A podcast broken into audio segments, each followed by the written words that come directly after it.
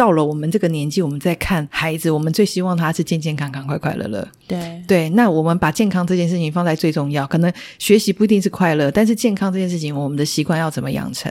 啊，对，早睡早起啊，然后你的眼睛保护、牙齿的保健、身体的就是运动的这个习惯，嗯这些不是才是最重要的吗？那我们现在的小学到底对于这个部分有没有更投入更多的关心？还有我说的品格，嗯，品格就是礼貌，品格就是尊重，这些其实我们看到很多情况是没有的。嗯所以，我们反而对于我们的孩子在这个地方的教育上面是会花更多的心力在上面。